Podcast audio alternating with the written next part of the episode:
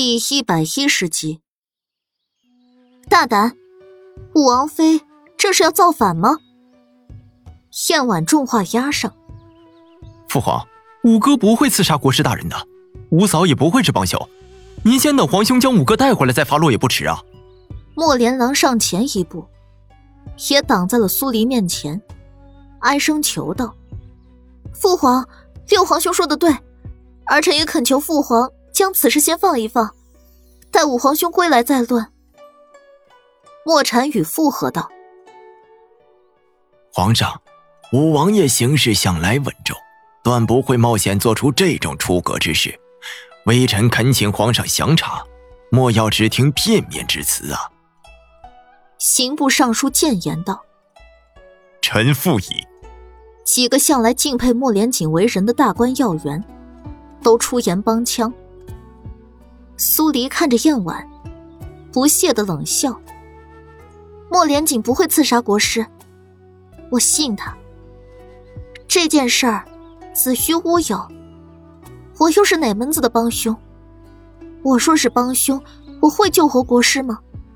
容他出言污蔑吗？”苏黎的接连几个反问，让在场人都沉默了下来。如果皇上没有其他吩咐，那臣女便告退了。苏黎看了眼脸色不善的安帝，良久，才见他点头。他带着繁星转身离开，莫连郎跟莫禅雨也跟了出来，焦急的如同热锅上的蚂蚁。五嫂，这到底是怎么回事啊？苏黎没答他们的疑问，而是把莫连郎拽到一个没人的角落。你进了围场，跟我说说进去后的事儿。入围场之后，父皇的身边只留了陈恩侯，我们几个便四下分散了。我也不知道五哥最后去了哪里。他的身边跟着长笛跟青木吗？是。肯定出事儿了。苏迪咬紧唇，看着围场的方向。忽然，他想到了北岳。北岳人。进围场后去了什么方向？身边有没有跟着南陵的人？是三哥在作陪。莫连运。苏黎惊觉这事儿不对，肯定有人要跟国师里应外合的。如果莫连运跟着北越人，那北越人就没有机会去动莫连锦。除非……他想起莫连锦以前提醒过。让他要小心莫连运。他以前不太懂，现在似乎感觉到了什么。五嫂，怎么了？接下来要怎么办啊？我是真的一点法子都没有。莫连郎揪着一张脸，不停的抓头发。你带了多少人过来？我没有亲兵，只有一个随从。没有人，派人去找莫连锦是不可能了。先等等，看看太子跟三王爷找人的结果。那五嫂先回去等着，一有消息我就派人回去告诉你。莫连郎振作起来，有了些担当。我回去守着。嗯，那那我能做些什么呀？莫禅雨看着离开的莫连郎，又看着愁眉不展的苏黎。你帮我四处打听。有什么人看到了什么怪事儿，或者听到了什么怪声？好，我一定会替五嫂把此事办好的。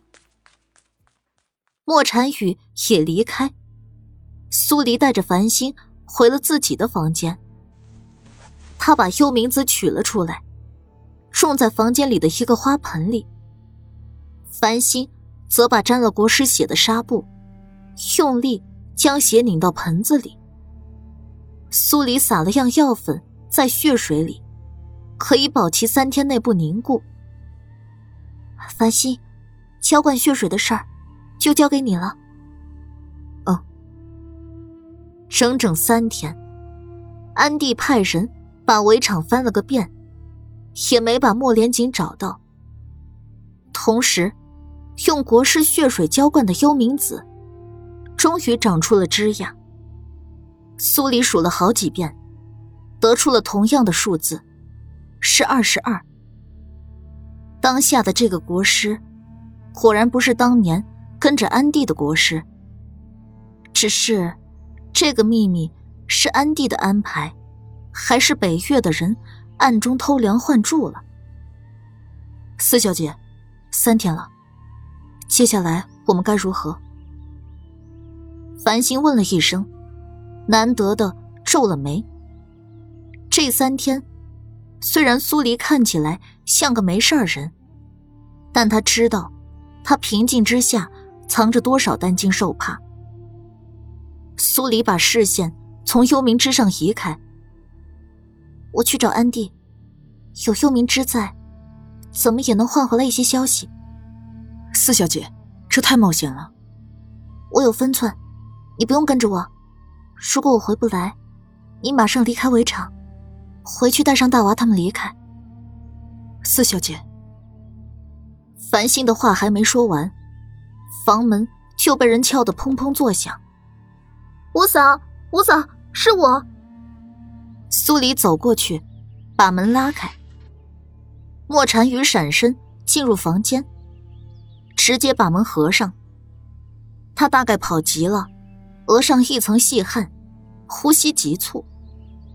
怎么了？苏黎蹙了下眉，一个不好的预感浮上心头。五嫂，你快带着繁星离开，他们找不到五哥。决定要先将你关押起来。莫禅雨喘息着，把话快速说完，又把背上的包袱塞给苏黎。我已经包好了一些吃食，五嫂快走吧。苏黎看着焦急的莫禅雨，不禁想起两人的第一次见面。那时候，他看他长得小，还以为他只有十二三岁。一巴掌结下了仇，如今阴差阳错的成了朋友。五嫂，你还愣着做什么？快些走啊！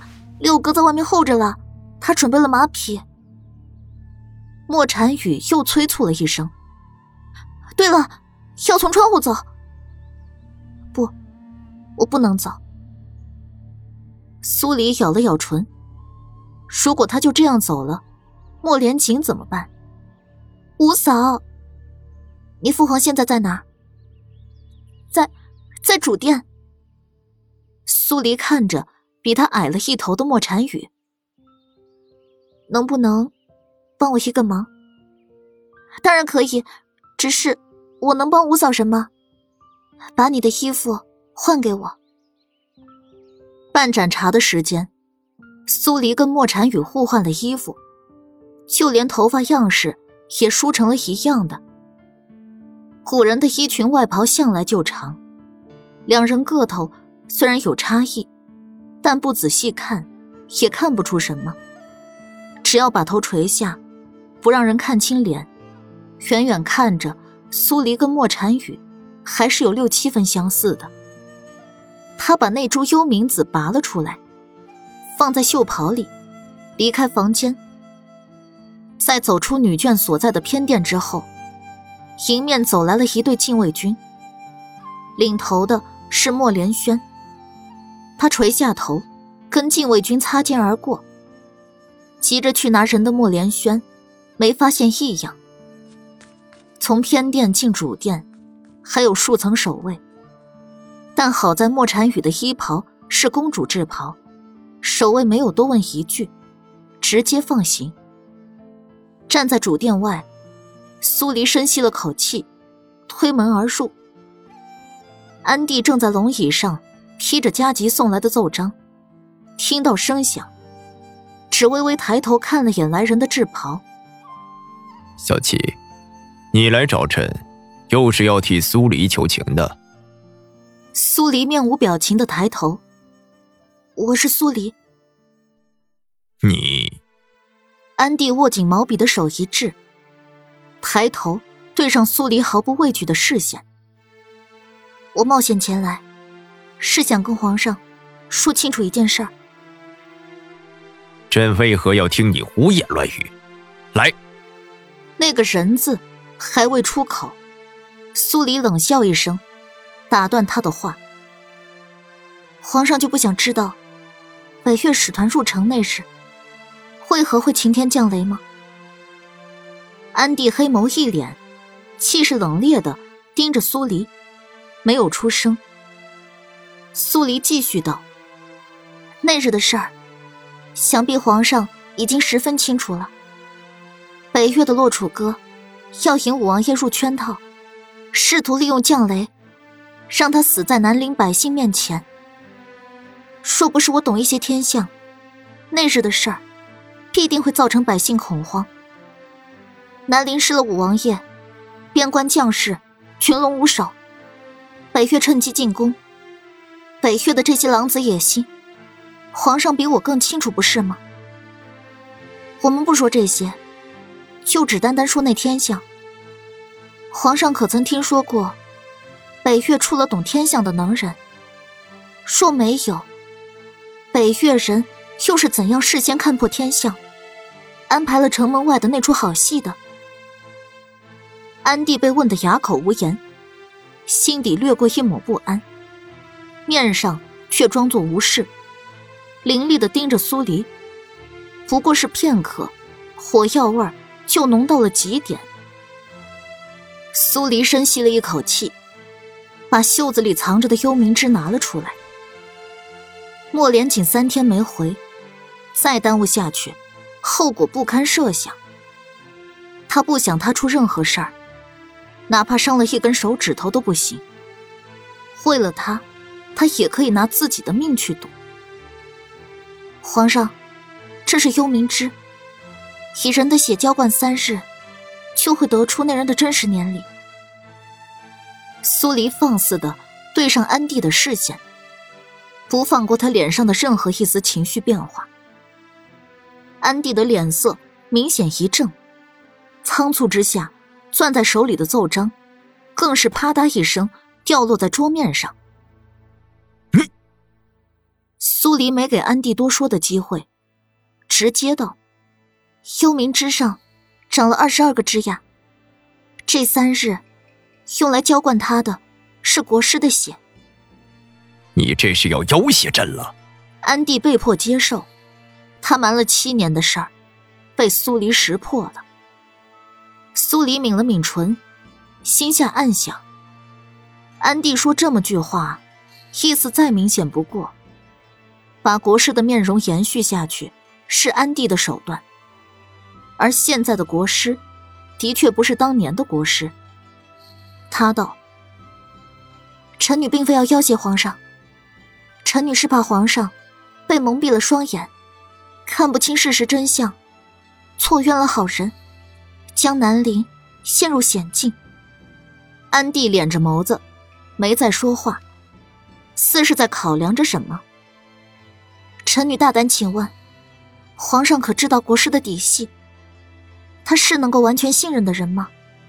又或者，他早已经厌烦了戴着面具过活，不喜欢被皇上囚在神坛之上，试图挣脱离开？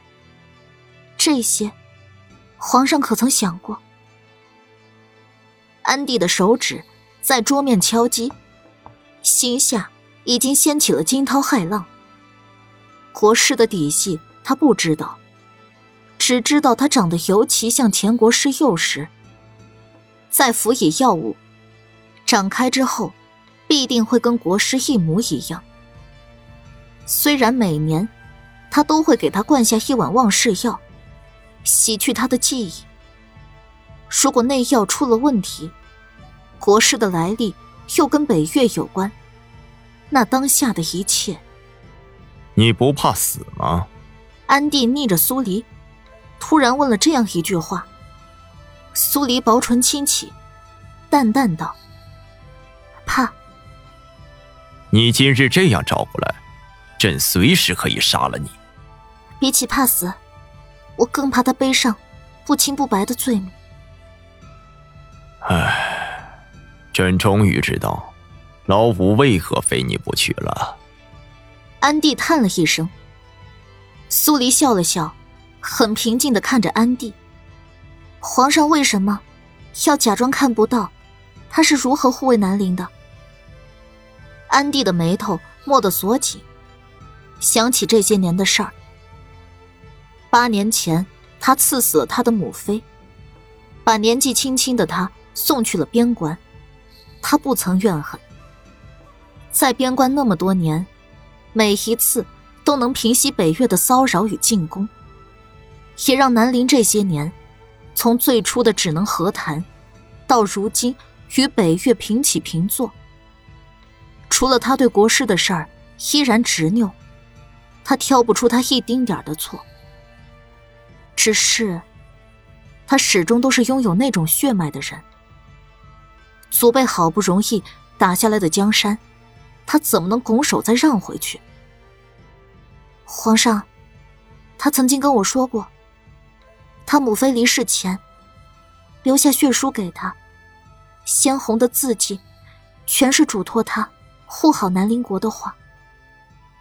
苏黎想起那天落泪的莫连锦，心下一酸，语气多了丝哽咽。他既恨着。又铭记着。若有人要问，谁最爱护南陵，我会毫不犹豫的告诉他，是莫连锦。